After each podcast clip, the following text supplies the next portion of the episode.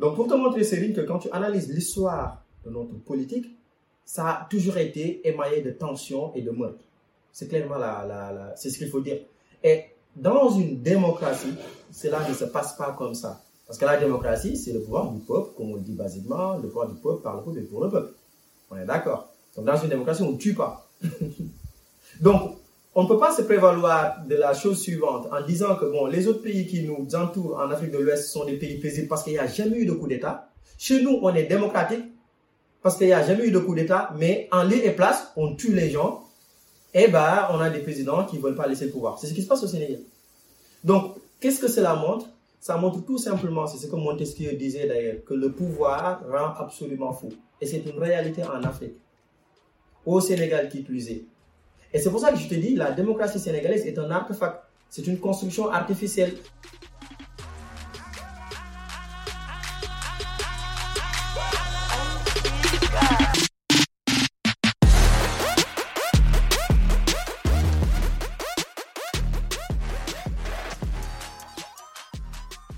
Bonsoir, salam Zia. Ici boy Abib Sal aka Serine Modou Sal. Bienvenue pour un nouvel épisode du Cercle d'influence podcast, votre cercle qui s'inspire à inspirer avant d'expirer. Nous recevons aujourd'hui Bokar Fofana, qui est le fondateur de la chaîne e-media Sunugal Kakanam, fondateur du cabinet Human Resources Advising, ou bien HRA, un cabinet de management et de conseil en ressources humaines et co-auteur du livre Essai l'audace de s'engager. Bokar, bienvenue au. Ouais, bonsoir Céline Modou, merci beaucoup déjà. C'est très gentil de m'avoir convié à, à, cette, à cette interview, à ce dialogue. Donc voilà, merci. Et puis euh, bonsoir, bonjour à tous les téléspectateurs qui te suivent sur tes différentes plateformes. Et puis euh, très hâte de discuter des sujets que tu aimerais avec moi. Oui, pareillement, j'ai hâte. En tout cas, merci pour tout le travail abattu. Euh, j'ai beaucoup faufilé dans ta chaîne YouTube euh, et, et c'est du travail exceptionnel et c'est un, un honneur pour moi de t'avoir sur, sur le Cercle d'Influence Podcast. Donc, pour les, pour les gens qui nous écoutent, qui nous regardent, est-ce que tu peux nous présenter brièvement ton parcours? Qu'est-ce que tu fais, ta mission et tout dans la vie, quoi, de manière générale? Ok, euh, bon, bah déjà, ce que je fais dans la vie de tous les jours. Donc, moi, je suis un bah, jeune Sénégalais, comme toi aussi, hein, qui, euh, qui je pense, à, voilà, à la boulimie euh, du dialogue, de la conversation, euh, de l'entraide mutuelle, de l'apprentissage, de la co-construction. Euh, bah, je pense qu'on a ces domaines de prédilection en similitude, ce qui fait justement qu'on puisse se retrouver, parce que comme dit l'adage, ce sont les gens peut-être quelquefois qui se qui se ressemblent, qui s'assemblent, comme on dit. Donc, ouais, ouais, ouais. Euh, donc, c'est un vrai plaisir, franchement, c'est un vrai plaisir. Et puis pareil, j'ai vu tout ce que tu fais. C'est très inspirant. Franchement, c'est très inspirant. Et je pense que, euh, bah, moi, c'est ce que j'ai l'habitude de dire. Hein, et comme on l'a écrit, je pense qu'on y reviendra dans le fond du débat, dans le livre qu'on a, que j'ai coécrit avec Abdelafay, un ami à moi. Il est, il est temps, il est plus que temps que les jeunes Sénégalais, les jeunes Africains s'engagent sur des problématiques sociales, sur des problématiques euh, euh, politique, économique, euh, voilà, sur euh, des problématiques éminemment sociales, quoi, d'une façon générale. Et c'est ce que tu fais, que ce soit dans le domaine entrepreneurial, voilà, dans d'autres domaines. Et je pense que c'est très, très intéressant. Voilà, moi, pour me présenter brièvement, donc voilà, Boker Fofana, jeune Sénégalais qui, à un moment de ma vie, a décidé de faire une mobilité internationale vers la France. Je suis arrivé en France en 2014. Donc, ça fera plus d'une dizaine d'années que je vis maintenant en France. Et euh, voilà, un jeune Sénégalais comme, comme tous les Sénégalais du Sénégal, qui aime beaucoup ce pays, qui aime beaucoup cette patrie. Et puis, euh, éminemment africain, euh, voilà, qui a un cursus académique de droit d'une part, de sciences politiques et de ressources humaines, et qui professionnellement aujourd'hui s'active dans le domaine des ressources humaines, en tant que manager de ressources humaines en France. Et j'ai un côté, voilà, moi j'ai la fibre entrepreneuriale. Peut-être que dans le moyen long terme, c'est quelque chose, je l'espère, qui m'occupera à temps plein. Et donc, effectivement, j'ai euh, créé un cabinet de conseil en stratégie et en management qui s'active au Sénégal principalement, mais aussi en France, et euh, qui a l'ambition de travailler dans les domaines de la communication politique, de la communication stratégique, parce que moi j'ai un cursus de sciences politiques, et quand tu fais ces études de, sciences sociales, elles peuvent quelquefois te porter vers euh, le domaine du conseil. Donc voilà, je suis dans ce domaine-là entrepreneurial, donc un cabinet, une société de conseil que j'ai créée au Sénégal, donc qui est une micro-entreprise certes, mais qui voilà, qui est en train de faire son petit bonhomme de chemin. Euh, à côté, effectivement, euh, moi je suis quelqu'un qui aime beaucoup débattre. Voilà, moi je suis quelqu'un qui aime beaucoup débattre et je pense que si j'avais pas échoué le concours du CESTI à l'époque, c'est le Centre d'études des sciences et techniques de l'information du Sénégal, si j'avais pas euh, réussi, euh, si, voilà, si je n'avais pas plutôt échoué le concours, peut-être que je serais devenu un journaliste. Et donc c'est cette fibre-là de, de, la communication, du journalisme que j'essaie de ah transposer dans la chaîne YouTube sous Nouvelle Canal. Oui, quand j'ai eu le bac, quand je suis parti à l'UCAD, j'ai fait le concours du CESTI, mais je l'avais échoué, clairement. Et, euh, mais pour, je pense qu'on y reviendra dans le fond des débats. L'échec, quelquefois, c'est pas, ça ne doit pas être quelque chose qui nous bloque. Bien au contraire. Je pense que si on n'a pas la possibilité de faire ce qu'on veut, il y a beaucoup d'autres formes qu'on peut user pour, euh, voilà, pour réussir ou pour vivre nos rêves, pour vivre de nos rêves et non pas de rêver nos vies. Et donc, ce qui fait qu'il y a cette plateforme médiatique, Sunugal dans laquelle je parle beaucoup euh, des choses, des enjeux publics du Sénégal, de l'Afrique, que ce soit dans le domaine politique, que ce soit dans le domaine économique, dans le domaine entrepreneurial. Et aussi, quelquefois, quand j'ai le temps, euh, je partage les expériences entrepreneuriales que je suis en train de mener au Sénégal et ici. Et aussi, à côté, voilà, une autre passion qui est la, qui est l'écriture et la lecture. Et donc, on a sorti un essai avec un ami qui s'appelle Abdallah donc on l'a sorti euh, au mois de février 2022. Donc c'est notre tout premier bébé livresque. Et donc il parle beaucoup du Sénégal, qui s'appelle L'audace de s'engager. Une plaidoirie pour un engagement politique plus fort et plus impactant dans le contexte sénégalais et dans le contexte africain. Donc d'une façon ramassée, si je pouvais me présenter, voilà, c'est un peu euh, certains, certains traits qui caractérisent, qui caractérisent ma modeste personnalité. Super, super. En, tout cas, moi personnellement, euh, quand tu parlais des, des, des, des jeunes, ça m'a beaucoup touché parce que l'une des raisons pour lesquelles j'ai décidé de ce podcast, parce qu'en off, j'avais pas mal de mentors, je rencontrais pas mal de gens, euh, que ce soit dans les séminaires, dans les formations ou au, boulot. Et c'était des jeunes exceptionnels, compétents. Mais d'habitude au Sénégal, bon, je n'avais pas l'habitude de voir les gens montrer des modèles de référence locaux, quoi. D'habitude, on nous parlait de Tony Robbins, euh, des gens qui, qui vivent aux États-Unis ou ailleurs. Je me suis dit, donc, pourquoi pas créer une plateforme où je vais pas parler, mais je vais inviter des gens compétents qui vont partager leur savoir, savoir-faire, savoir-être pour montrer aux gens qu'on a des modèles de réussite au niveau local. Il y a des gens qui travaillent dans des multinationales, des gens qui travaillent partout dans le monde, sénégalais. Mais la seule chose, le seul quoi qui revenait souvent, c'est que ces gens-là préféraient rester dans l'ombre, en fait.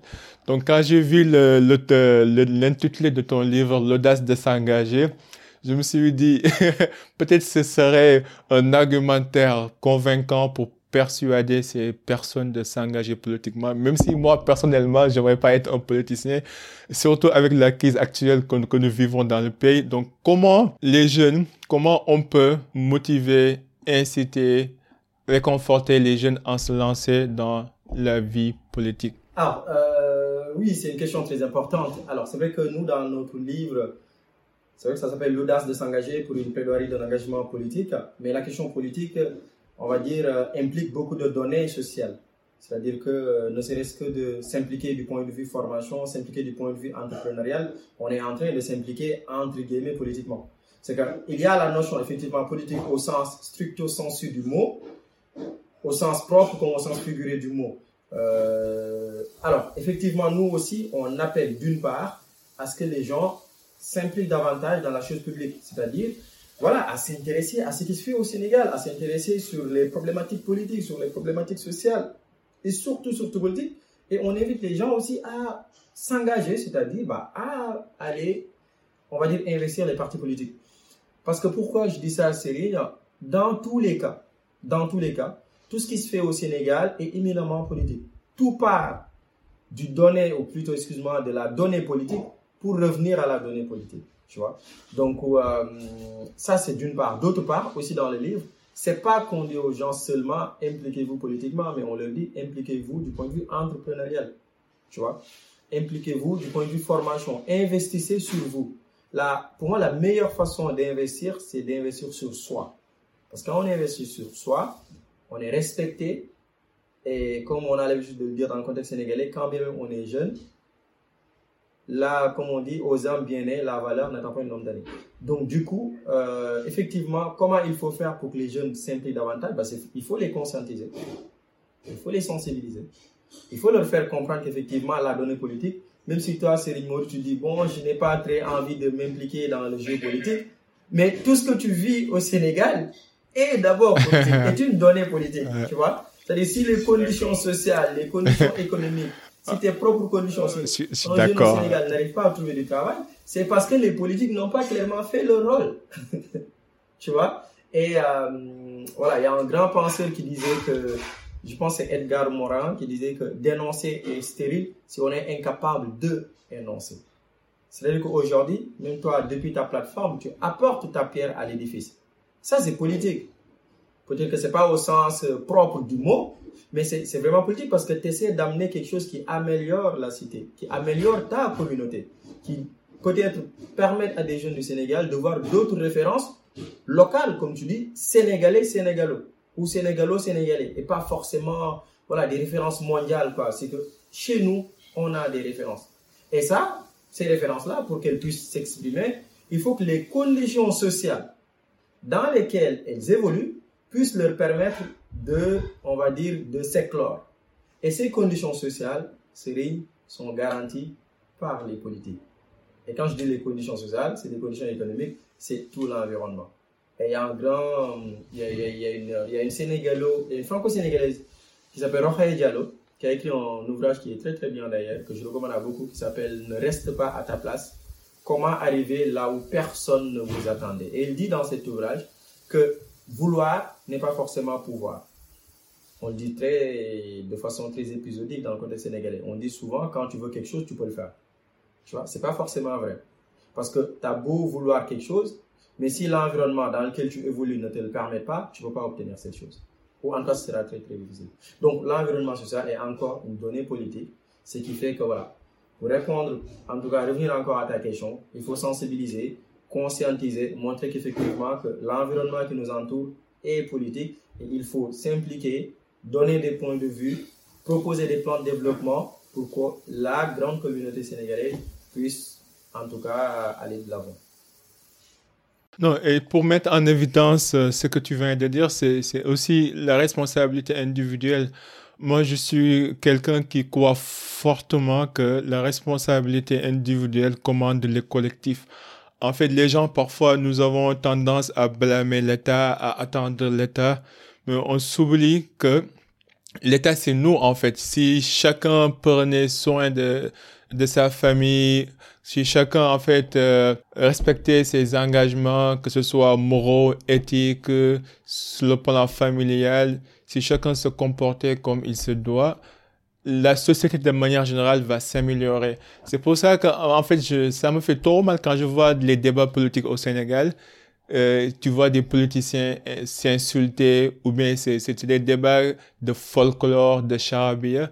Parce que tu te dis, euh, moi, dans ma famille, c'est pas comme ça quand on fait des débats. C'est pas comme ça quand on parle avec nos parents. C'est comme si nos politiques ne reflètent pas les réalités traditionnelles, les principes et valeurs sur lesquels nous avons été, en fait, élevés par, nos parents. C'est comme s'il y, y, a un décalage, quoi. Et plus je vois ce décalage, plus plus je me sens un peu mal à l'aise, un peu moins intéressé à la politique.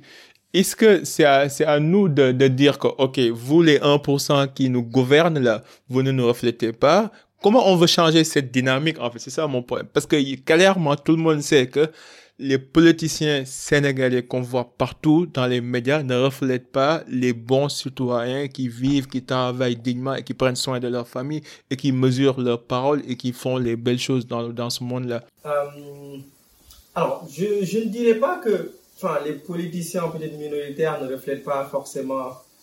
Euh, alors, est-ce que tu peux reposer ta question, s'il te plaît? Je pense que cette partie, on va la couper. Mais est-ce que tu. Oui, oui. Ce que, ce que je voulais dire, c'est que, euh, par exemple, bon, on, dit de manière générale que même dans le Coran, on dit que chaque peuple va, va obtenir, en fait, euh, le gouvernement qu'il, les dirigeants qu'il mérite, quoi. D'une part, c'est vrai qu'on a une responsabilité dedans parce que nous avons élu ces, personnes. Mais bon, peut-être je généralise là, mais, mais, mais par exemple, moi, si, si je vois, moi, mes amis ou les gens que, que je connaisse, leur entourage familial, leur entourage euh, amical, professionnel, la manière dont ils communiquent, la manière qu'ils prennent leurs responsabilités, la manière qu'ils se comportent, c'est différent un peu, par exemple, quand tu regardes les débats politiques où chacun essaye de, de vilipender, de minimiser, de rabaisser l'autre. Il y a aucun débat de fond, tout est un débat de politique partisane. Et tu te dis, en fait, c'est quoi le but d'être politicien? Parce que ces gens-là, il y a 5 ans, il y a 10 ans, ils avaient un discours responsable et tout à coup, le discours a changé qu'est-ce qui se passe, comment on peut assainir. Ma question, c'est comment on peut assainir l'environnement pour que ça soit attractif? Parce que beaucoup de gens ne, le voient pas comme un environnement sain, éthique et moral. Ah, clairement, je comprends, je comprends davantage. Effectivement, bah, la meilleure façon, c'est que il faudrait pas qu'on abandonne le champ public. Et quand je dis le débat public, le débat politique, il faudrait que les gens aient peur de débattre. Beaucoup de jeunes, d'ailleurs, et, et beaucoup de Sénégalais, et c'est un peu ce que, ce que tu as dit à l'entame de tes propos, ils vont se déclarer un peu apolitiques, tu vois, inconsciemment ou quelquefois consciemment aussi. Alors que dans le fond des fonds, le débat politique et le jeu politique nous impliquent tous. Parce que tu l'as dit tout à l'heure, tu as rappelé un peu la définition de l'État en disant que l'État, c'est les individus pris dans leur forme collective. Et c'est ça la réalité. L'État, c'est une grande communauté humaine qui ont la volonté de vivre en commun autrement dit la nation. Et donc c'est cette nation-là qui vont déléguer une partie de leur responsabilité à ce que Thomas Hobbes appelait, Thomas Hobbes c'est un grand penseur aussi, à ce qu'il a défini dans un ouvrage qu'on appelle le Léviathan. Le Léviathan, c'est un monstre à qui on a délégué une partie de notre souveraineté pour qu'en retour, ce grand personnage nous assure une protection. C'est un peu ce que l'on voit dans l'État. C'est-à-dire que l'État, ce sont les individus, les personnes prises individuellement, qui vont déléguer une partie de leur souveraineté à l'État qui a la force publique et qui nous garantit en retour l'assurance de notre protection. Comment il faut donc assainir ce champ-là Ça veut dire que c'est un champ qui nous appartient, nous tous. Si, imagine la grande collectivité, chacun commence à dire non, non, moi ce terrain-là, je vais pas, on va dire, euh, j'ai pas m'y intéresser. C'est ce que Marie disait du coup en fin de compte qui va se produire. Ce sont les plus ignorants d'entre nous. Ce sont les moyens préparés d'entre nous ce sont les personnes les moins expertes d'entre nous qui vont en fin de compte investir le champ politique. Et à partir de ce moment, que nous ne nous éteignions pas, que ce sont les plus mauvaises, en tout cas les plus mauvais débats, les plus mauvaises expressions qui vont se passer dans le champ politique, parce que ce sont donc en fin de compte les personnes les plus ignorantes d'entre nous qui vont nous diriger. Et donc imagine les personnes ignorantes, lorsqu'elles nous dirigent, là où il y a l'ignorance, ça veut dire qu'il n'y a pas un débat fertile. On est d'accord C'est sûr, c'est sûr. Là où il y a l'ignorance, c'est pas la conscience, c'est pas la lumière, c'est pas la raison, c'est pas le doute, c'est pas voilà, c'est pas, ce ne sont pas ces éléments-là, on va dire intellectuels et philosophiques, cartésiens, qui vont se produire. Non, au contraire. Donc c'est ce que tu vas remarquer toi. Bah, c'est les débats, voilà, euh, ni que, comme on le dit, euh, sans tête ni, euh, ni oreilles, si je puis dire comme ça. Ce sont des débats stériles qui vont se passer dans le dans l'espace public. D'accord? Et donc, il faut donc qu'on s'intéresse davantage pour que tout ça ne puisse pas se reproduire en fin de compte. Il faut que les gens s'intéressent. Il faut que les gens, voilà, parlent, débattent. C'est un peu ce qu'on fait. Parce que maintenant, qu'est-ce que tu remarques dans le jeu public sénégalais? C'est des appels au meurtre que tu vois. Clairement, moi j'en vois des hommes politiques qui disent telle personne, il faut le tuer. tu vois? Et tu le vois. Et ça, c'est extrêmement grave. Pas plus tard que, enfin, tout à l'heure, j'écoutais un éminent journaliste qui est quand même Charlie Limsek, qui a dit quelque chose qui m'a profondément choqué. Je ne vais pas rentrer dans le fond, c'est pas l'objet de l'émission. Peut-être que ceux à qui cela intéressera vont pouvoir aller dans la chaîne YouTube, dans ma chaîne YouTube, ils verront la chronique que j'ai faite dessus. Mais en fin de compte, c'est pour te montrer que, effectivement, il faut que les gens s'impliquent. Il faut que les gens s'impliquent, il faut que les gens s'y intéressent pour qu'on puisse assainir ce milieu parce que, bah, c'est pas un milieu qui est dédié à 1% de Sénégalais. Bien au contraire, ça appartient à tous les Sénégalais. C'est les 100% de Sénégalais qui doivent s'exprimer. Ben sinon, euh, on assiste à ce qu'on assiste en ce moment. Ouais, mais c'est ça exactement, c'était ça ma prochaine question. Que penses-tu de la situation actuelle du pays? Même au-delà du procès Sonko Adissar, mais le soulèvement populaire, le combat de la jeunesse, cette quête de vouloir un, avenir meilleur malgré toutes les fausses promesses que ça fait 60 ans qu'on nous dise et que, qui, qui n'aboutissent à rien du tout. Quelle est l'analyse que tu fais de la situation actuelle du pays? Bon, après, c'est dommage quand tu es Sénégalais qui est établi, enfin, en tout cas, qui s'établit à l'extérieur du pays, quand tu regardes ce qui se passe au Sénégal, et même quelquefois en Afrique, c'est très dommage. C'est ce qui se passe au Sénégal, tu l'as eu en Guinée, d'accord? Des émeutes, des soulèvements, de l'injustice, tu l'as eu en, tu l'as eu en Guinée avec l'ancien président Alpha Condé, tu l'as eu en Côte d'Ivoire jusque dans les années 2000, jusqu'en 2010, avec l'arrivée de Alassane Draman Ouattara au pouvoir, Laurent Gbagbo qui voulait pas quitter le pouvoir, tu l'as eu en Gambie avec Yahya Jammeh, tu l'as eu euh, en Guinée-Bissau avec euh, l'arrivée de, ou même avant l'arrivée de Oumaro euh, Sissoko Mbalo, tu l'as eu en Mauritanie. Voilà, je veux dire, c'est une problématique africaine. Et maintenant, tu l'as euh, mais, mais Sénégal, quand même, a une historique différente des, des autres pays, quoi. La conscience démocratique est, loin d'être comme, par exemple, Guinée ou Gambie ou les autres pays. C'est vrai, c'est vrai que comparaison n'est pas raison. Mais euh, quand tu suis toute l'histoire politique sénégalaise, tu te rendras compte que ce qu'on appelle la démocratie sénégalaise, moi j'ai l'habitude de le dire, c'est un artefact. Un artefact, c'est une construction artificielle de la réalité. C'est que, en réalité, ce qu'on vit au Sénégal, le Sénégal n'a jamais été un pays si démocratique que ça. Si tu revisites l'histoire de notre pays, on est indépendant en 1960. Avant 1960 déjà, quand les colons étaient là. Mais parlons de d'après l'indépendance. D'après l'indépendance, après l'indépendance, 1962, tu as eu quand même l'une des plus grosses problématiques de notre histoire, l'une des plus grosses tensions politiques entre Senghor et Mamadou Dia. Ça, c'était en 1962. D'accord? Procès en 1963. On condamne Mamadou Dia 12 ans de prison.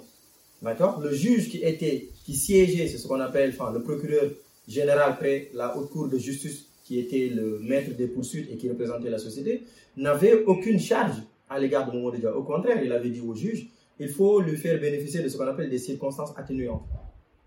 Au final, il a été condamné 12 ans de prison, il en est sorti aveugle euh, à la prison Kédougou. D'accord? Ça, c'est 1963. T'as 1968, mai 1968, avec la grève des étudiants. D'accord? Tu quittes 68, c'était des émeutes, hein, c'était beaucoup de Sénégalais sont morts en 1968. Euh, tu viens en 68, dans les années 70, 1980, avec Abdou Diouf. L'élection présidentielle de 1988, il y avait de grosses tensions politiques, beaucoup de morts. 1993, on a assassiné Maître Babacar Sey. Babacar Sey, C'était le vice-président du Conseil constitutionnel au Sénégal en 1993. Il a été assassiné.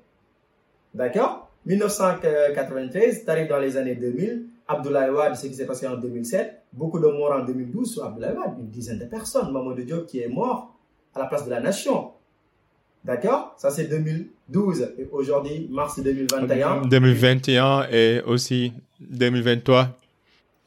Donc pour te montrer, Céline, que quand tu analyses l'histoire de notre politique, ça a toujours été émaillé de tensions et de meurtres. C'est clairement la, c'est ce qu'il faut dire. Et dans une démocratie, cela ne se passe pas comme ça. Parce que la démocratie, c'est le pouvoir du peuple, comme on dit basiquement, le pouvoir du peuple par le peuple et pour le peuple. On est d'accord. Donc dans une démocratie, on ne tue pas. Donc, on ne peut pas se prévaloir de la chose suivante en disant que bon, les autres pays qui nous entourent en Afrique de l'Ouest sont des pays paisibles parce qu'il n'y a jamais eu de coup d'État. Chez nous, on est démocratique parce qu'il n'y a jamais eu de coup d'État, mais en lieu et place, on tue les gens eh ben, on a des présidents qui ne veulent pas laisser le pouvoir. C'est ce qui se passe au Sénégal. Donc, qu'est-ce que cela montre? Ça montre tout simplement, c'est ce que Montesquieu disait d'ailleurs, que le pouvoir rend absolument fou. Et c'est une réalité en Afrique. Au Sénégal qui plus est. Et c'est pour ça que je te dis, la démocratie sénégalaise est un artefact. C'est une construction artificielle. On est démocrate que de façade. C'est pas parce qu'on n'a pas connu de coup d'État qu'on est un pays démocratique. la démocratie est beaucoup plus poussée que ça. La démocratie, c'est euh, au-delà du pouvoir, euh, on va dire, pour le peuple, par le peuple et pour le peuple, la démocratie implique une justice sociale. La justice sociale, c'est le respect du droit des citoyens. La justice sociale, c'est ce qu'on appelle la redistribution des richesses. D'accord? C'est ce que Nancy Fraser appelle la redistribution des richesses, une euh, politiste américaine il faut que les citoyens aient, confiance à la justice, aient confiance à leur système politique et que leurs droits et libertés soient respectés. Comme le dit notre article, l'article 2, enfin, le titre 2 de la Constitution du Sénégal des droits et libertés du citoyen sénégalais. Aujourd'hui, tous ces éléments-là que je viens de te citer, redistribution des richesses, justice sociale, équilibre des pouvoirs, il y a problème. Donc, est-ce que réellement, on est si démocratique que ça C'est pour ça que je te disais que je pense que la démocratie sénégalaise est véritablement un artefact.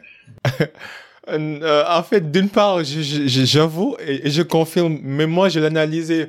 Bon, peut-être on n'a pas les mêmes indicateurs de de de, de jugement d'une démocratie, parce que par exemple, imagine au Sénégal, on a connu cinq euh, modifications de la Constitution 1960, 63, 2001, 2007 et 2018. Donc ça, ça reflète pas euh, euh, un, un pays démocratique parce que ça veut dire que n'importe quand, n'importe quel moment, on peut toucher euh, la Constitution. Sur ce point-là, aussi avec toutes les raisons que tu viens d'énumérer, tout à fait. Mais sur le plan euh, international, tant qu'il n'y a pas eu euh, un, changement ou bien une prise de pouvoir par l'armée ou par exemple un coup d'État, on considère que le pays est connu pour être démocratique, même si ça ne reflète pas la réalité. Mais sur la base de tout ce qui se passe là, en fait, moi, mon problème, ma question c'est comment on peut faire pour changer la donne? Parce que quand même, depuis 1960, on revit la même histoire, la même histoire se répète. Est-ce que parce qu'on est facilement, on est facile à duper, ou bien on n'est pas conscient, ou bien on choisit tout le temps les mauvaises personnes Qu'est-ce qu'il faut en fait? Parce que moi, je me rappelle bien quand j'avais je suis, je suis né en 92. Je me rappelle bien quand j'étais gamin, j'entendais mes parents avoir les mêmes conversations que nous actuellement nous sommes en train d'avoir en fait au Sénégal. Et je, peux vous garantir que mes grands-parents ont eu les mêmes conversations.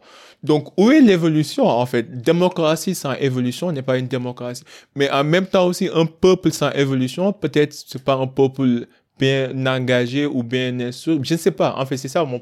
Toi, en tant qu'analyste politique, qu'est-ce qu'on peut faire pour changer la donne? Parce qu'on en a marre euh, Ouais, je suis d'accord, on en a plus que marre.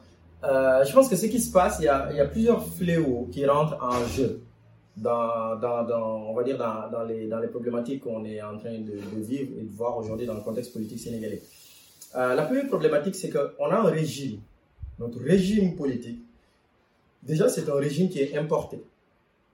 D'accord? C'est un régime qui est importé de la France.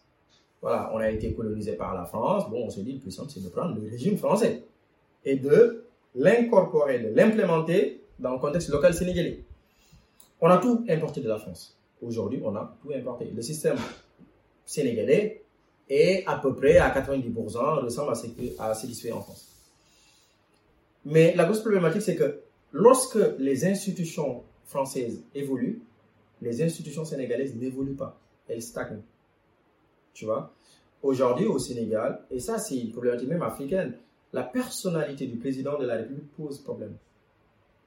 Si tu vas dans, en profondeur, quand tu analyses, quand tu rentres dans, le fond des choses, politiquement, ce qui nous arrive politiquement, je dis, qui implique aussi des, voilà, des conséquences sociales et économiques, c'est que quelquefois ça émane de la volonté d'un chef. Et aussi, l'autre élément qui rentre en compte, c'est que quelquefois on a un peuple qui n'est pas très instruit. Donc il y a des dynamiques qu'on ne comprend pas. Tu vois euh, Et donc, pourquoi la posture du président de la République pose problème? Parce que dans notre système juridique, et même présidentiel, c'est quelqu'un qui a tous les pouvoirs. ouais. Ah ouais. C'est quelqu'un qui a tous les pouvoirs. Et à partir du moment où tu as tous les pouvoirs, même si tu étais animé par de grands principes, par de fortes convictions, si tu arrives au pouvoir et que tu as des laudateurs autour de toi qui s'y rajoutent, très facilement, tu as la folie des grandeurs. Tu vois? C'est-à-dire que tous les propos que tu as tenus hier, tu peux les renier aujourd'hui parce que les laudateurs qui sont autour de toi ne te disent pas la vérité. Si on prend tout simplement l'exemple du président Macky Sall, on a tous vu qu'il parlait avec de grandes convictions quand il disait moi le mandat, machin, etc. J'en ferai pas. 2019, je suis pas dans la logique, etc. Tu voyais de la sincérité dans ses actes hein, et dans ses paroles. Aujourd'hui, si tu lui reposes la même question, le gars ne répond pas. il a changé, ouais. Il a complètement viré à 360 degrés, quoi. On est d'accord. Que tu sois avec lui ou tu n'es pas avec lui, tu vois qu'il y a un problème. Aux États-Unis, on vote depuis je ne sais quelle année. Ils ont l'indépendance depuis 1700, je ne sais combien d'années. tout président de la République qui arrive, il sait qu'il fait un mandat, un second mandat et c'est fini. En France, que tu sois Macron, Marine Le Pen, qui que tu puisses être, tu arrives, tu fais un mandat, tu t'en vas. Ce n'est qu'en Afrique et au Sénégal, tu arrives, tu fais de grandes promesses, au bout du compte, dix mois après, tu peux te permettre de dire ce que tu veux. Parce que tu as tous les pouvoirs. Et la problématique, c'est parce qu'on n'a pas d'institutions très fortes et des hommes de valeur qui les incarnent. C'est-à-dire, on pouvait avoir tout, le président de la République pouvait avoir tous les pouvoirs, mais à côté, tu as un pouvoir législatif qui est très fort, un pouvoir judiciaire qui est très fort. Le président ne ferait pas n'importe quoi. Tu vois? Mais dans notre système, il a tous les pouvoirs. Il nomme aux emplois civils et militaires. C'est le père de la nation. C'est le papy de la nation, si je puis le dire. C'est le garant de je ne sais quoi. Facilement, il y a des dérives. Et donc, l'une des solutions très fortes qu'on doit faire aujourd'hui au Sénégal, c'est de changer de régime politique. C'est qu'il faut passer à un système hyper présidentiel du président. Le président aujourd'hui, il n'est même pas super puissant, il est hyper puissant, notre président de la République. S'il voulait, toi, Céline Modou, que tu ne dormirais pas à Paris, je te promets que tu ne dormirais pas, Je suis d'accord. Non, il est super puissant. Donc, ce qu'il faut, c'est qu'il faut quitter le régime hyper, non pas super. Là, on est dans un régime hyper présidentiel. Et arriver à un présidentialisme modéré, qu'il y ait de réels contre-pouvoirs. C'est-à-dire que si Macky Sall demain se lève pour dire non, mais moi, 2024, je ne sais pas, c'est des questions d'ordre politique et non pas juridique, alors que pour beaucoup, la Constitution a déjà tranché la chose qu'il y ait des institutions qui vont lui dire Hé, monsieur le président de la République, les élections présidentielles, c'est le 25 février 2024. Au 24 février 2023 à minuit, tu en as fini avec le Ouais, ouais, de gré, président. Ouais. De gré ou de force. Parce qu'en fin de compte, on n'est pas dans une monarchie, on n'est pas dans un royaume, on est dans une démocratie où on délègue à un président une partie de notre souveraineté. Donc la solution pour moi, elle est toute simple. C'est qu'il faut changer de régime politique, tout simplement. Et derrière, ce qu'il faut faire, par contre, c'est d'éduquer les masses. Il faut que les masses s'éduquent.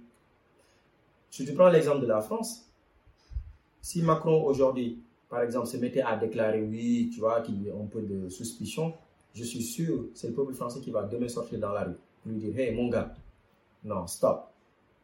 Tu vois, tu l'auras pas, tu l'auras pas ça au Sénégal, bien au contraire. Voilà, si j'ai pu faire très court. Non, non, je suis, je suis parfaitement d'accord. Et en, même temps, c'est une bonne transition parce que tu parlais de l'éducation des masses. Et ce que j'aime avec ce que tu fais, c'est que tu, tu vois en fait un fil conducteur logique. On a parlé de l'engagement civique, la politique, en même temps avec ton cabinet Human Resources Advising. Là, on est dans un autre domaine là dans un autre domaine, c'est ça. Mais, mais quand même, ça entre quand même dans le domaine de la formation, tu vois, un développement des compétences des jeunes. Oui, oui. Et, je pense que c'est important aussi parce que un, peuple bien éduqué est un peuple souverain. Et on connaît tous euh, le taux d'analphabétisme du Sénégal. Bon, ça ne veut pas dire qu'on est stupide, hein, parce que ne pas faire l'école, ça ne veut pas dire que tu n'es pas intelligent. C'est autre chose. Je connais des board plus intelligents que des docteurs et des ingénieurs. Mais. ah bah, tu prends Céline Boub, hein. Céline Boub, moi, je le sais tout le temps, c'est un modèle, il n'a pas fait l'école, hein. Il a créé des emplois que beaucoup d'intellectuels au Sénégal n'ont pas fait, hein. Donc, du coup, avec ton cabinet, comment tu euh, actives dans le développement des compétences et quels sont les défis que tu rencontres actuellement dans ce domaine-là, que ce soit ton, ton voyage au Sénégal, tu as eu à rencontrer beaucoup de jeunes. Et quelles sont les leçons euh, qui ont été tirées de cette expérience, en fait Ouais, c'est vrai que c'est très intéressant, c'est que la transition qu'on a fait, quitter le domaine l'analyse politique est arrivé dans le domaine entrepreneurial. Et, et, je pense que c'est un des domaines les plus importants. Moi, j'ai l'habitude de le dire.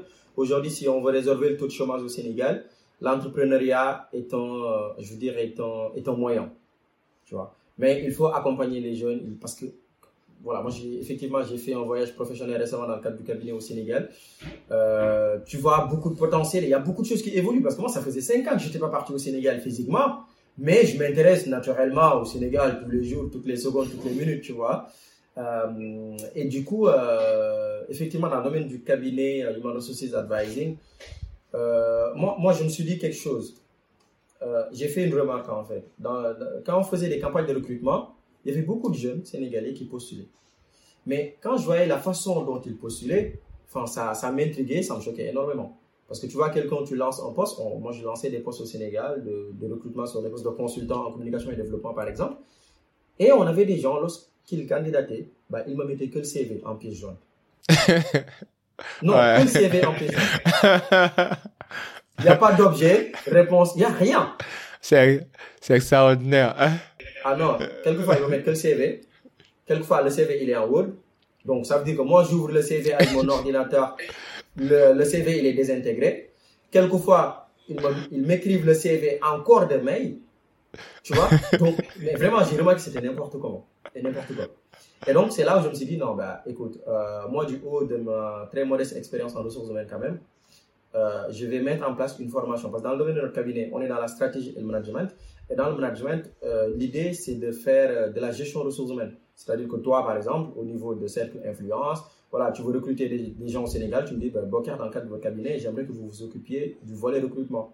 Tu vois, recrutement, euh, rédaction du contrat pour qu'on puisse, on peut se conformer au droit social sénégalais, donc au droit du travail sénégalais. Sachant qu'il y a beaucoup de, il y a beaucoup d'entreprises au Sénégal qui ne respectent pas le droit du travail au Sénégal. Et ça encore, c'est l'une des problématiques qui fait qu'on est sous-développé. Parce que même les entreprises qui sont au Sénégal n'ont pas tendance à respecter le droit du travail sénégalais. Et donc, on emploie des gens dans la misère, en fait, et la précarité. Tu vois, je te donne un exemple tout, tout, tout bête. Depuis 2015, il y a un décret qui est sorti par le gouvernement du Sénégal qui quand même essaie de réguler le contrat de stage au Sénégal.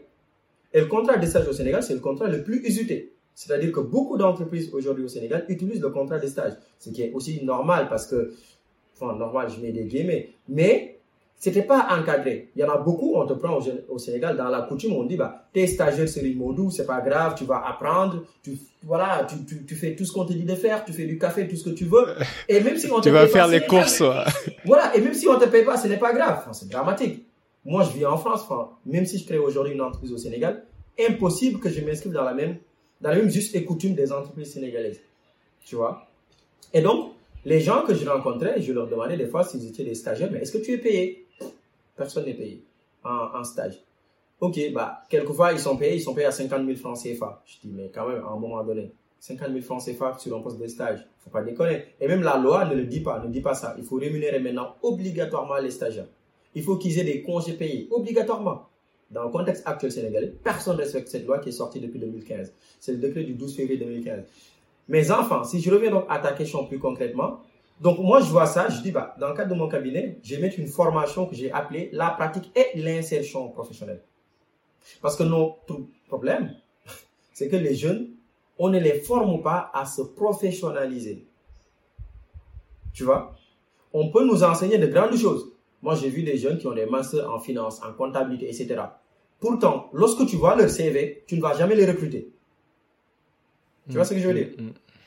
Oui, je vois. Je et pourtant, ils ont un CV, ils ont un parcours, enfin, mais on leur a, ne serait-ce que comment faire un CV, on leur apprend pas ça. Surtout l'art de se vendre aussi, quoi. L'art de se vendre. L'art de se vendre. Et, je le, et d'ailleurs, dans le cadre de ma formation, je le dis aux jeunes, parce que là, on va lancer la deuxième édition de, de la formation, parce que j'avais fait la première promotion et là, on lance la deuxième à partir du 15 juillet. Et je ferai toujours au Sénégal le dernier cours, je le ferai, euh, je ferai à Dakar euh, entre le 23 septembre et le 2 octobre.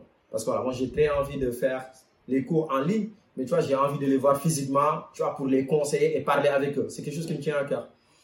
Et donc, c'est ce qu'on a fait récemment au Sénégal, dans le cadre de la première promotion. Et donc, moi, je leur dis que dans le marché du travail, vous êtes des produits.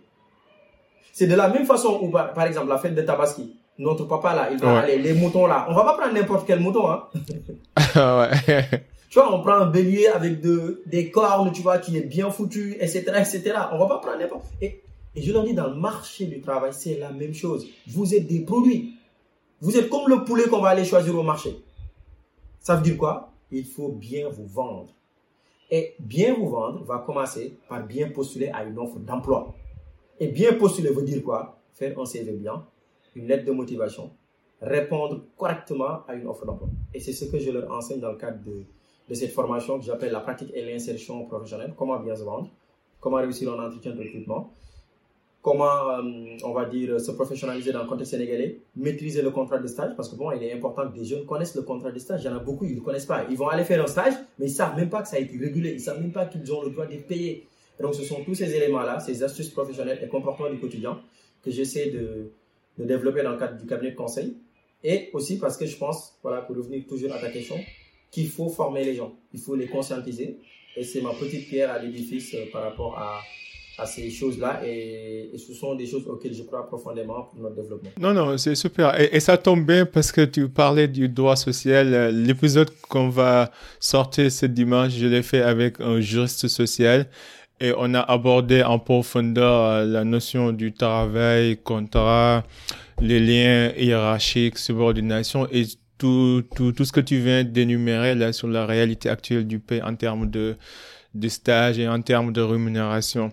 en même temps aussi pour revenir sur l'art, l'art, l'art de se vendre, je pense que aussi les gens doivent comprendre que personne n'est parfait et que parfois c'est important d'être honnête avec soi et de travailler sur ses défauts. Par exemple, moi, là, tu me vois un peu confiant, mais avant, j'étais timide, je bégayais, j'avais du mal à communiquer. Donc, du coup, je suis allé euh, me former dans des séminaires. J'ai fait pendant deux ans euh, Toastmaster, qui est une association internationale qui permet de, de développer son art oratoire avec des, des, des, des, teneurs de rôle. Par exemple, tu, tu fais un discours, tu as un veilleur, un grammairien, un évaluateur qui t'évalue. Euh, avant, j'étais timide, donc je suis allé à la salle d'entraînement, j'ai appris pas mal de choses. Donc, pour dire que si vous voulez vous vendre, en fait, on n'est pas tous devenus un jour un Messi ou Cristiano Ronaldo. D'ailleurs, personne ne, peut, on peut pas être tous des Messi ou Cristiano Ronaldo, mais ça va pas, ça va pas dire qu'on peut pas avoir une vie saine, digne. On peut pas évoluer d'un point A à un point B. Mais pour que ça arrive, c'est important de faire son diagnostic, son état des lieux et de reconnaître ses défauts et d'aller chercher de l'aide. D'où l'importance du mentoring et du coaching. Et, aujourd'hui, avec l'Internet, je pense qu'on n'a plus d'excuses. Que ce soit au Sénégal ou n'importe où dans le monde, tu peux écouter, par exemple, la chaîne de Bokar Sunugal Tchakanam lire son livre, développer des compétences et puis les, les, les pratiquer dans, dans le monde réel. Quoi. Tu disais que euh, quand tu es allé au Sénégal, j'imagine que tu as dû rencontrer ce, ce, mindset un peu de victime, cet esprit de victimisation. Est-ce que tu as des conseils à donner aux jeunes et, aussi tu peux commenter sur ce que je viens de dire aussi Ouais, tu as parfaitement raison. Moi, je pense qu'aujourd'hui, euh, euh, la meilleure façon d'aller de l'avant, c'est d'investir sur soi. Parce que ça ne se perd pas tu vois. C'est d'investir sur notre propre personne, tu vois, à, à emmagasiner le maximum de connaissances. Parce que comme disait Charles Job, à connaissance égale, je pense qu'il disait la vérité triomphe. je crois que c'est ça, si je ne m'abuse. Euh, et donc c'est très important qu'on investisse sur soi, sur nous-mêmes, sur notre personne. Tu vois, parce que ça va permettre d'aller de l'avant, ça va permettre de ne pas avoir de complexe, ça va permettre de réaliser ses rêves, de vivre de ses rêves et non pas de rêver sa vie pour moi, c'est très important, tu vois. Je t'ai donné l'exemple. Moi, j'ai fait le concours du CST parce qu'à un moment donné, plus jeune, quand j'ai eu le bac, je me suis dit, bon, le journalisme, c'est quelque chose qui me plaisait énormément. Et donc, euh, j'ai fait le concours du CST. J'ai été récalé au test psychotechnique. Après, j'en ai pas fait un. Hein. Je continue mes études de droit. Euh, aujourd'hui, j'ai ma chaîne YouTube où je fais un travail quelquefois journalistique, même si je suis pas journaliste. En tout cas, suivant le code de la presse sénégalaise, je ne suis pas un journaliste. Tu vois Mais je peux dire que quelquefois, je fais un travail journalistique. Et le journalisme, ce n'est rien d'autre que de collecter de l'information, de traiter l'information et de diffuser l'information avec éthique et déontologie. C'est-à-dire, tu ne dénatures pas les choses. Voilà, tu racontes pas de la, excuse-moi, tu racontes pas de la merde. euh, voilà, tu dis la vérité. Tu dis la vérité, en fait. C'est ça le journalisme, tu vois. Euh, et aujourd'hui, c'est ce qu'on fait, ce que tu fais, c'est du journalisme. C'est je je l'ai pas ouais, je l'ai pas appris hein. c'est tu tu tu je l'ai pas appris pour dire qu'en fait euh, il y a pas de limites en fait si on veut si on veut on peut quoi si on veut on peut et donc euh, à travers des les médias sociaux aujourd'hui euh, bah, que nous offre on va dire euh, l'émergence de l'internet ah, bah écoute ce que je pouvais faire au CST, c'était quoi? C'était d'analyser des choses, de décrypter des choses. On est d'accord. Si tu deviens journaliste, c'est ça. Mm. Bah, je le fais dans ma chaîne YouTube.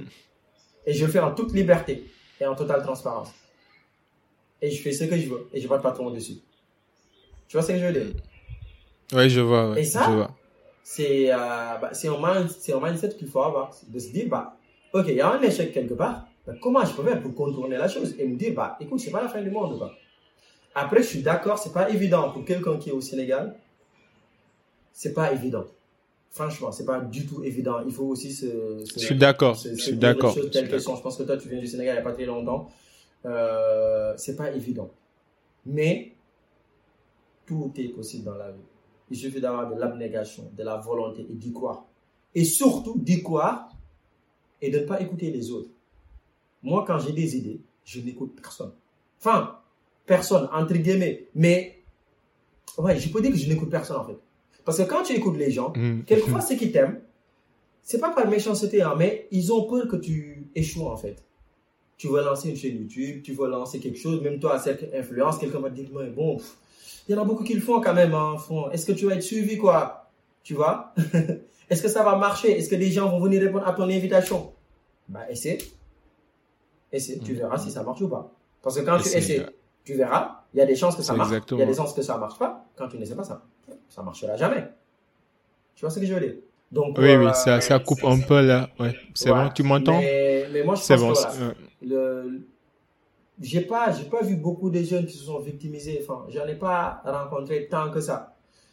C'est vrai que voilà, moi j'étais parti pour, pour faire une formation, enfin, parce qu'on avait une formation en distanciel que je développais et du coup j'ai fait la dernière partie de la formation pendant une journée avec mes étudiants. C'était très intéressant, ils étaient très engagés franchement très dégourdi. Il y a des étudiants qui sont venus au-delà des pièces pour faire le dernier cours avec moi. Tu vois, c'était énorme. Donc ces jeunes-là, ils sont super motivés. Enfin, ils demandent qu'à réussir, quoi. Tu vois ce que je veux dire?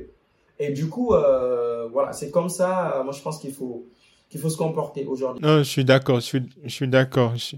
Je suis d'accord, super. Donc, il me reste juste quelques minutes, là, 5 à 10 minutes. Donc, j'ai juste quelques questions euh, d'introspection. Bon, parce que dans, dans, dans le cercle, on a l'habitude de montrer l'aspect expertise, compétences, parcours, mais en même temps d'humaniser nos invités pour montrer aux gens que le chemin n'a pas été simple et que on n'est pas parfait, il y a des hauts et des bas.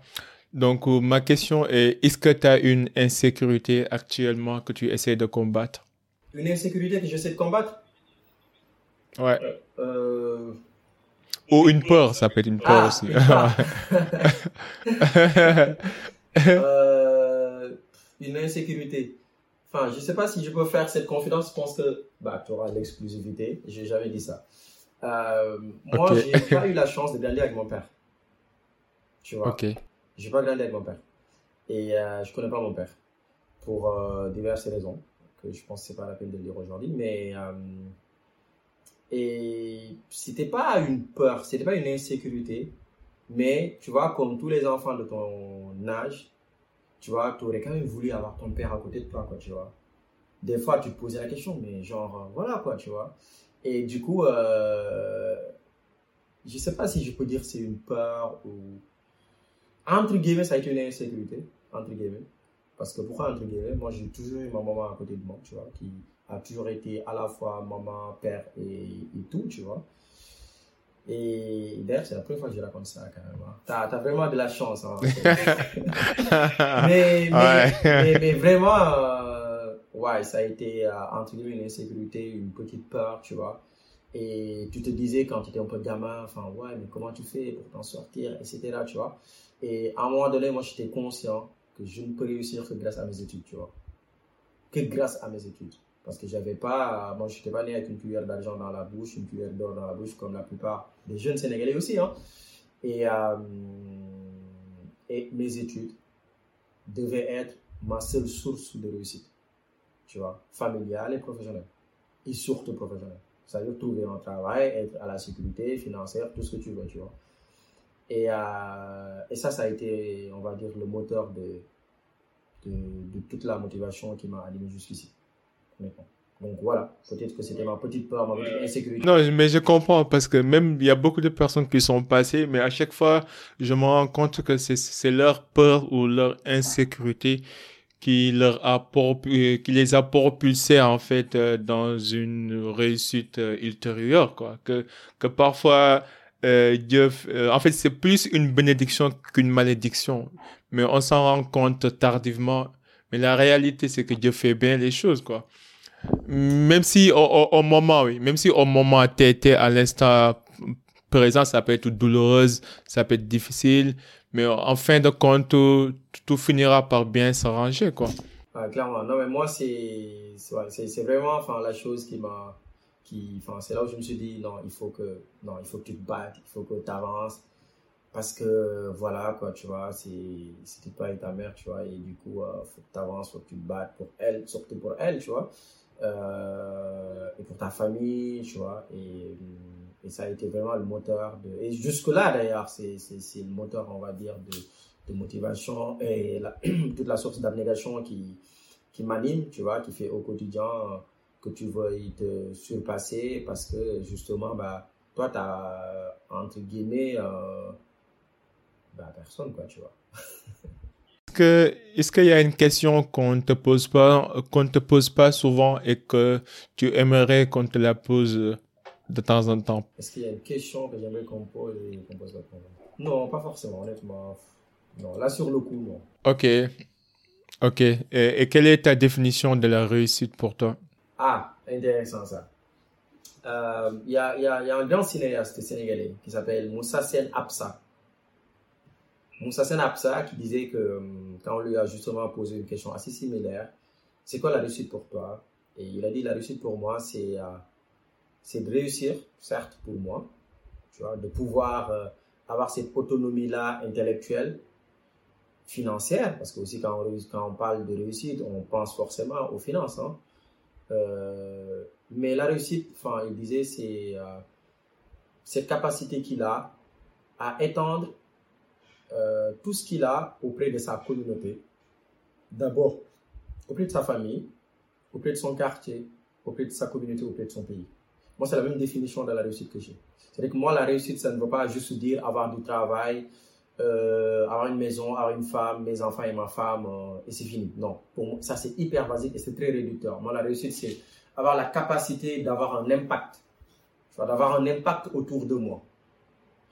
Euh, toute la science, entre guillemets, que j'ai, que je puisse la partager avec les autres, bah, qu'ils puissent se réaliser eux aussi. Tu vois? Et moi, ça, ça a été toujours le moteur de ma vie. C'est-à-dire, c'est pouvoir partager ce que je sais, les conditions dans lesquelles je trouve qui m'ont un peu favorisé, que je puisse les partager avec les autres, avec mes amis, avec euh, ma famille, tu vois, avec les personnes qui ne me connaissent pas, par exemple, grâce à cette chaîne YouTube Sunugal Siganam, ou grâce à mon cabinet de conseil, d'avoir un impact durable auprès des personnes, tu vois. Moi, c'est ça ma notion de la réussite.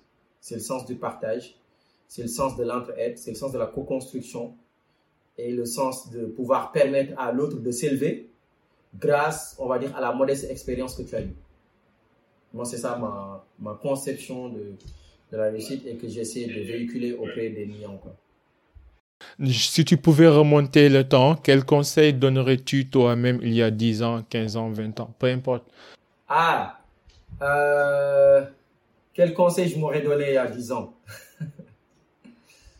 Ou même 20 ans, ça dépend. Choisis le timeline que tu veux. Juste pour montrer l'évolution. Quoi. Ah, pour moi, il n'y a pas de parce que quand, quand, je dis quel conseil je m'aurais donné, enfin, je sais pas, est-ce que c'est un conseil pour aller de l'avant positivement ou négativement? Comment est-ce que tu l'aurais, enfin, cette question? Comment est-ce que... Non, euh, en fait, euh, parfois, par exemple, moi, euh, là, j'ai 30 ans, mais quand je me rends compte de ce que, des choses que je faisais à l'âge de 20 ans, je me rends compte à quel point j'étais stupide. Mais à l'époque, j'étais pas stupide, je, vivais la vie, quoi. Mais je veux dire, j'aurais aimé être beaucoup plus patient, j'aurais aimé prendre plus mon temps et essayer de m'inquiéter pour tout rien parce que je voulais vraiment réussir dans la vie. Euh, parfois, j'ai fait beaucoup d'erreurs qui, et ça m'a coûté des amis, pas parce que j'étais mauvais, parce que tout simplement, je vivais dans l'urgence. Donc, quand tu analyses ta vie, ton évolution, est-ce qu'il y a des regrets que, que, tu regardes derrière et tu te dis, waouh, euh, si je, je, pourrais remonter le temps, j'aurais fait ainsi. ouais, euh, justement, ouais, c'est vrai que j'ai un peu pensé à ça. C'est-à-dire que, non, j'aurais pas, je ne pourrais pas répondre à cette question dans la mesure où, euh, il y a 10 ans, il y a 20 ans, pour moi, tout ce que j'ai réalisé ou tout ce que j'ai fait, enfin, il n'y a aucun regret, quoi.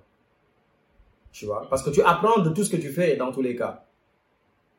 Et c'est parce que tu ne, c'est parce que tu ne fais pas des efforts ou c'est parce que tu ne poses pas, c'est l'être humain qui est comme ça.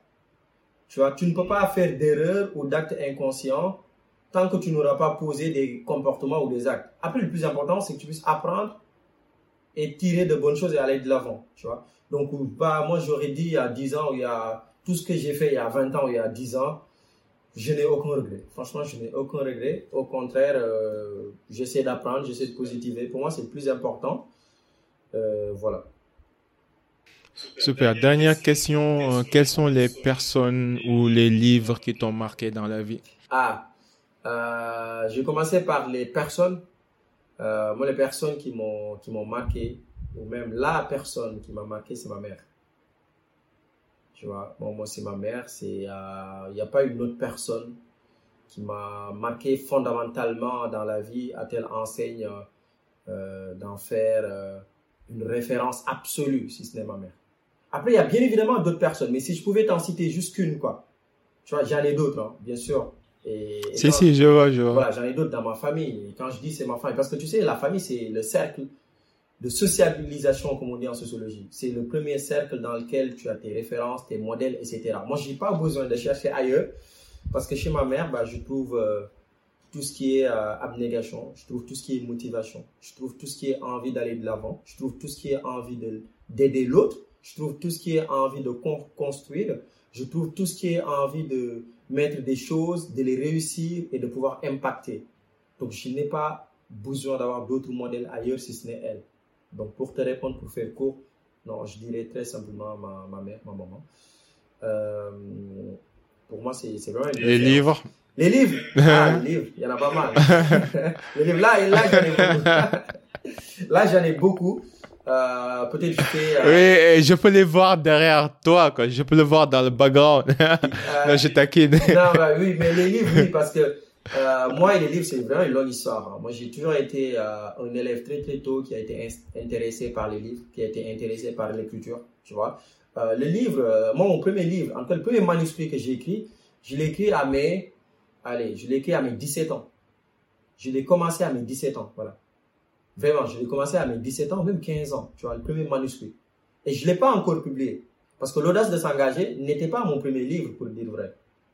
Tu vois, mon premier livre, je l'ai écrit en 2006. Mais je ne l'ai pas encore publié. C'est toujours à le stade d'essai j'hésite à le publier. Peut-être que je le publierai un jour.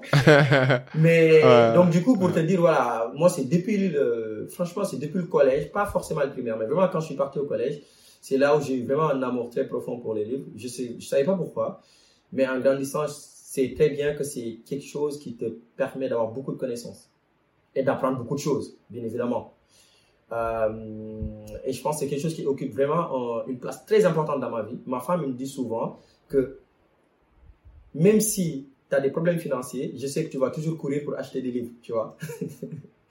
voilà. Donc du coup, euh, si je devais t'en citer par exemple 5 qui m'ont vraiment marqué, euh, les mémoires d'Abdou Diouf en cinquième position m'ont vraiment marqué, tu vois.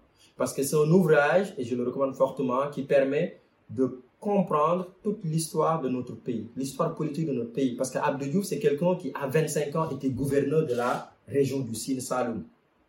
à 25 ans. C'est très rare aujourd'hui dans le contexte sénégalais de voir quelqu'un à 25 ans. Genre, qui a quand même cette fonction administrative très importante à 25 ans. Et donc voilà, au fur et à mesure de la lecture, tu apprends beaucoup de choses sur la marche de notre État, sur euh, l'indépendance, sur euh, la posture qu'il a eu avec Senghor. Donc, les mémoires d'Abdou Diouf, en quatrième position, bah, je dirais euh, un livre que j'avais lu euh, vraiment quand j'étais au collège ou au lycée qui m'a aussi beaucoup marqué. C'est Ousmane Semben, Les bouts de bois de Dieu. Vraiment, c'est un livre très intéressant, Les bouts de bois de Dieu d'Ousmane Semben, avec la grève des cheminots. Tu vois, il y avait beaucoup de narration entre le Sénégal, Mali, tu vois, la, la, région de Thiès avec les cheminots de Thiès, parce que Thiès était connu pour être la région du rail, quoi, comme on dit aujourd'hui. La région du rail. Voilà. Euh, ça, c'est en quatrième. En troisième position comme livre qui m'a quand même marqué, euh, euh, bah, je dirais, je dirais, je dirais un ouvrage d'Amodo Ampateba. Donc, Amodo Ampateba, le livre, il s'appelle Tierno Bokia, le sage de Bandiagara. Donc, c'est un ouvrage majestueux.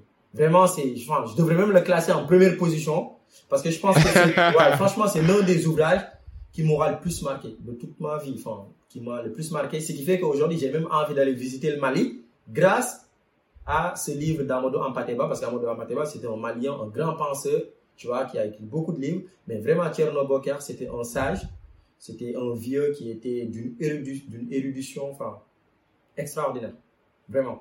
un Malien qui était de la région de Tombouctou, enfin vers Tombouctou, Mopti, tout ça. Euh, et c'est quelqu'un qui me donne aujourd'hui envie d'aller euh, voir, d'aller visiter la région de, de Nioro du Sahel. Nioro du Sahel, c'est à la frontière avec la Mauritanie. Mais il dit vraiment, franchement, je te le recommande je le recommande à, tous les gens qui vont suivre ce, cette interview.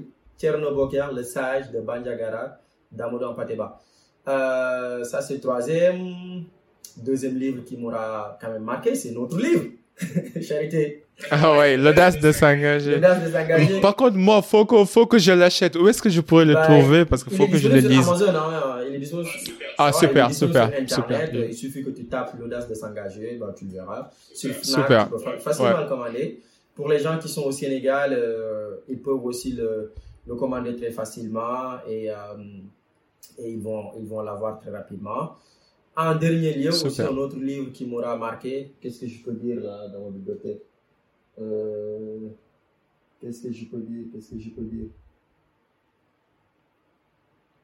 Ouais, euh, bah, le protocole de l'Élysée, il est pas mal aussi. Je trouve qu'il est très très bien. Le protocole de l'Élysée de Tierno Alassane. Euh, je pense que aussi c'est un ouvrage politique qui est très intéressant. On peut être d'accord ou ne pas être d'accord avec Tierno Alassane mais quand même, on découvre beaucoup de choses dans son ouvrage. On découvre que c'était l'une des personnalités qui, en tout cas, a été l'une des premières personnalités qui a été voir le président de la République pour lui dire Bon, monsieur le président, il faut que tu diminues mon salaire de 12 millions parce que c'est énorme pour un DG de l'Agence de régulation des télécommunications et des postes. Tu vois à l'époque, il y avait Mimi Touré en tant que Premier ministre et il a été le voir pour lui dire bah, Vous diminuez mon salaire parce que c'est énorme dans un Sénégal de 2012 où les gens ont des problèmes de nourriture, et etc. Tu vois Donc voilà, pour te faire. Euh, non, super. Ouais, en tout cas, Bokar, merci beaucoup. J'ai beaucoup appris, comme à chaque fois que je regarde tes vidéos. Ça, ça a été instructif, enrichissant, impactant, inspirant. Et c'est vraiment un honneur pour moi. Donc, pour les gens qui nous écoutent, comment ils pourront entrer en contact avec toi? Et je te laisse si tu as euh, des trucs à promouvoir ou tes formations ou tout ce que tu veux. Bah, c'est cool, c'est cool. Enfin, franchement, merci à toi aussi. Enfin, j'ai même pas vu le temps passer, tu vois. Ah ouais, ça. C'est super intéressant. Franchement, merci. Euh, moi, j'aime beaucoup aussi ce que tu fais. Tu vois, j'ai été voir. Euh, euh, quand on m'a parlé de toi, je l'ai dit, on m'a parlé de toi il y a très longtemps, d'accord? Je suis abonné à ta chaîne YouTube, tu vois, je vois les, ah, les, les, les, les, les, contenus digitaux que tu réalises pour motiver les gens, motiver les jeunes, tu vois. Pour moi, c'est hyper important c'est très important qu'on puisse dialoguer, qu'on puisse créer des choses. Parce que le débat public sénégalais n'appartient pas à une minorité. Tu vois, chacun a son rôle, sa partition à jouer pour le développement de notre pays. Depuis sa petite échelle, hein, tu vois. Et franchement, sois fier des gestes que tu es en train d'accomplir. Parce que c'est pas évident, ça prend. Moi, je suis créateur de contenu, tu vois. Je sais ce que, ce que ça peut prendre comme temps, comme énergie, tu vois, euh, comme vie euh, personnelle, parce que tu, on a quelquefois trois temps. Hein. On a un temps familial, un temps professionnel, ou limite on a deux temps, temps personnel, temps familial. Hein. Tu vois, c'est pas pour rien que dans les ressources humaines, on parle d'équilibre vie personnelle et vie professionnelle, tu vois. Donc tu empruntes beaucoup de ton temps personnel ou même familial, encore une fois. Et je peux même parler de trois temps, personnel, familial, professionnel, pour réaliser tout ce que tu réalises. Donc franchement, félicitations à toi. Sois hyper fier de ce que tu réalises parce que je trouve que c'est hyper important. Tu vois, de montrer les gens parce qu'au Sénégal, beaucoup de gens ont des parcours extraordinaires. Mais vraiment extra, extraordinaires. Et aujourd'hui, le taux de pénétration d'Internet au Sénégal est quand même en train d'avancer. Il y a des choses qui marchent au Sénégal. Et, je l'ai dit dans un, dans un des contenus que j'ai créé. Tu vois, presque 90% aujourd'hui des Sénégalais utilisent Internet. Et dans les 90%, 80% plutôt euh, se connectent via la téléphonie mobile. Et le taux de pénétration d'Internet au Sénégal est très poussé aujourd'hui. On est à des taux qui avoisinent les 46%, les 50%. Moi, par exemple, il y a 5 ans chez moi, il n'y avait pas le Wi-Fi. Je pars au Sénégal, il y a le Wi-Fi chez moi. Tu vois ce que je veux dire? Donc, il faut qu'on utilise donc ces technologies, quoi. À bon escient, bien sûr. Il faut que des vidéos comme euh, celles que tu réalises, bah, que les gens puissent venir voir. Bah, les vidéos que je réalise, pareil que d'autres réalisent, il faut que les gens puissent venir voir. Et qu'on arrête le divertissement et l'abrutissement, quoi. Ouais, surtout ça. mais franchement, il faut qu'on arrête ça. Il faut qu'on, il faut Après, c'est vrai. Il faut qu'on se divertisse dans la vie, c'est normal, tout n'est pas professionnel, voilà. Mais à un moment donné, les gars, il faut qu'on se forme. Et la meilleure façon de se former, bah, c'est par exemple d'écouter des podcasts comme tu réalises, des vidéos, tu vois, celles que tu réalises, etc. Donc franchement, je tenais à le dire, félicitations par rapport à tout ce que tu fais. Merci. Maintenant, par rapport à nous, bah, merci pour l'invitation. J'ai été très très ravi de discuter de tous ces sujets qui me tiennent à cœur. Voilà, moi je suis quelqu'un euh, euh, qui aime beaucoup débattre, qui aime beaucoup discuter sur les enjeux publics sénégalais. Et, et quelquefois, ça prend même le temps sur mes activités entrepreneuriales, tu vois. Mm, Donc, du coup, euh, bah, écoute, nous, n'hésitez pas à nous suivre sur Sunugal Seganam, donc une chaîne YouTube. Il suffit que vous tapez Sunugal Seganam sur Facebook ou mon nom, Bokar Fofana, vous verrez la chaîne YouTube. On prépare beaucoup de choses pour les élections présidentielles. Voilà, j'ai envie de faire franchement beaucoup de choses avec les élections présidentielles qui vont arriver. Montrer les candidats, parce que moi, j'ai envie qu'on qu'on n'élise plus un président par défaut. tu vois? Il y en a marre d'élire des, pré- des présidents par défaut. Ah ouais, ouais, ça je suis d'accord. On vraiment beaucoup de choses. Voilà, on va, on va aller explorer le programme présidentiel des candidats, etc., pour en parler, débattre, pour que les gens puissent faire des choix, quoi, tu vois? Et j'ai envie vraiment de faire beaucoup de reportages euh, sur les élections présidentielles 2024 au Sénégal. S'il faut aller euh, sur le terrain au Sénégal, le faire, etc. Donc ça, ça arrive, donc n'hésitez pas à aller sur la chaîne YouTube. Pour le livre, pareil, vous pouvez le choper sur euh, Internet. Il suffit pour les gens de la diaspora de le taper sur Google, l'audace de s'engager, et vous le verrez. Les gens qui sont au Sénégal, bah, il suffit d'aller à la maison d'édition Armatan qui nous a édité pour avoir le livre. Euh, pour notre cabinet de conseil Human Resources Advising, pareil, on a un site web en www.humanresourcesadvising.com et vous verrez tout ce qu'on fait pour pas être trop long. Euh, L'information, oui, là en ce moment, il y a une formation qu'on est en train de déployer qui s'appelle la pratique et l'insertion professionnelle au Sénégal, où j'enseigne, on enseigne aux jeunes Sénégalais comment se professionnaliser, quels sont les soft skills, les hard skills qui sont hyper importants à avoir au quotidien pour réussir à s'intégrer dans une entreprise et pour réussir à trouver un job d'emploi, un stage, etc., etc. Tu vois. On va leur apprendre aussi le contrat de stage pour qu'ils connaissent leurs droits. Quand tu es en CDI aussi, bah, quels sont les droits, vos droits et vos devoirs en tant que salarié, c'est très important. Et euh, voilà, n'hésitez pas, euh, en cas de besoin, à nous contacter euh, sur nos réseaux, nos adresses mail, voilà. et tout. Non, non, mais le, plaisir est pour moi. En tout cas, merci beaucoup. Et pour les gens qui nous écoutent, je vais mettre tous ces différents liens dans les show notes comme d'hab. N'hésitez pas à écrire Bokar pour partager ce que vous avez, ce que vous avez appris dans cet épisode. Et comme d'hab, on est là pour s'inspirer, à inspirer avant d'expirer. En attendant, à la prochaine. Soyez unique, soyez légendaire. Peace and love. We out. Bye.